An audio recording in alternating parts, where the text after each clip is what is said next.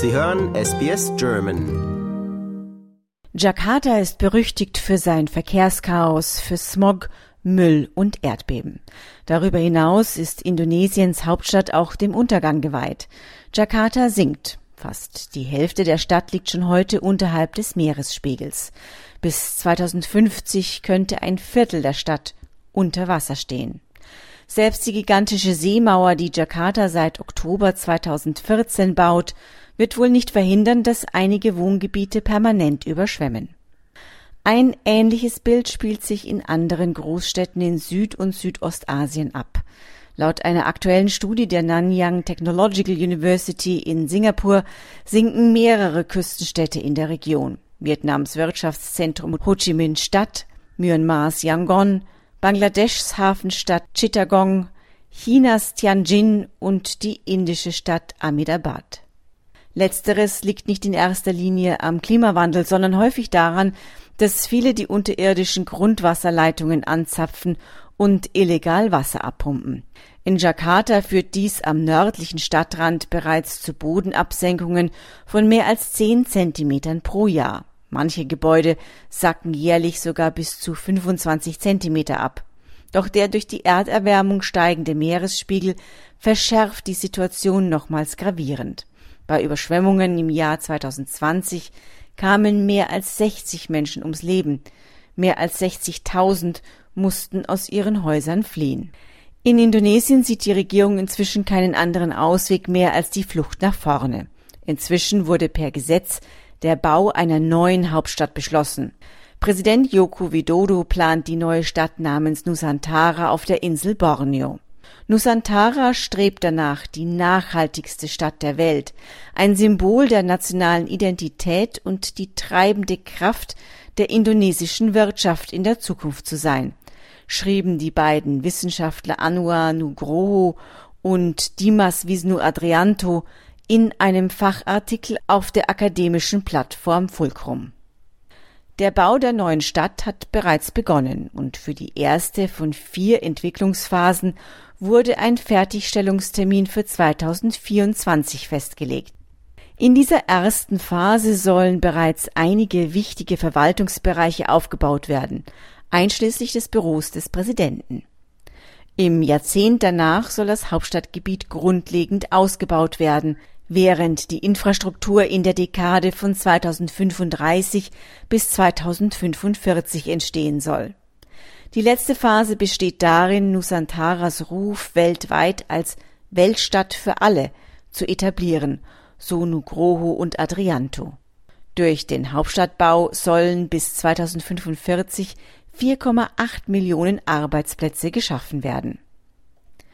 Computergenerierte Pläne für die Stadt, die auf der Website Ibu Kota Negara zu sehen sind, letzteres heißt übersetzt so viel wie die Hauptstadt der Nation, wirken auf den ersten Blick beeindruckend. 75 Prozent der Stadt sollen als Grünflächen verbleiben, Naturerholungsgebiete nicht mehr als zehn Minuten von jedem Bewohner entfernt sein. Öffentliche Verkehrsmittel, Fuß- und Radwege sollen den Verzicht aufs Auto oder Motorrad erleichtern.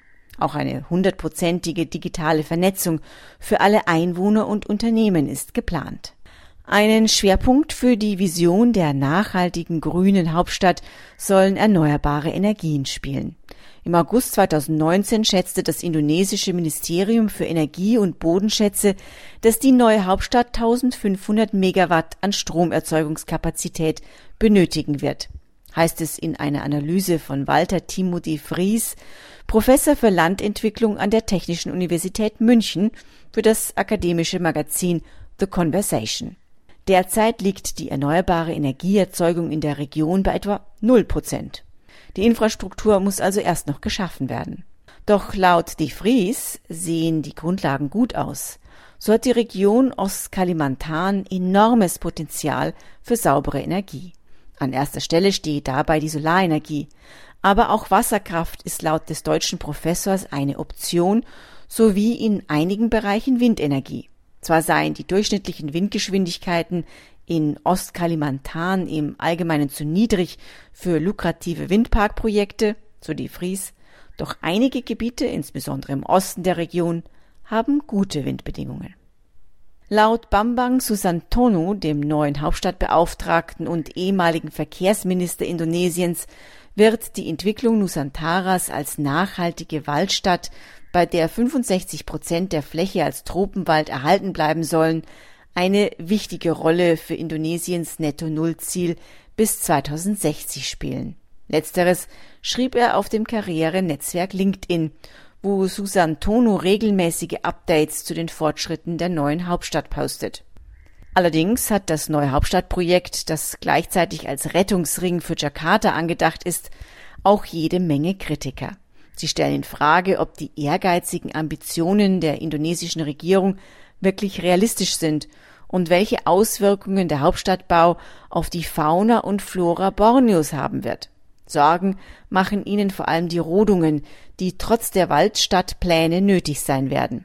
Denn die 180.000 Hektar Land, die die Regierung für die neue Großstadt anberaumt hat, sind in einer der letzten Rückzugorte der gefährdeten Orang-Utans, die neben Borneo ansonsten nur noch auf der indonesischen Insel Sumatra in der freien Natur vorkommen. Zudem werde die Verlegung des Regierungssitzes und seiner geschätzten 4,8 Millionen Angestellten Jakartas Leiden kaum lindern.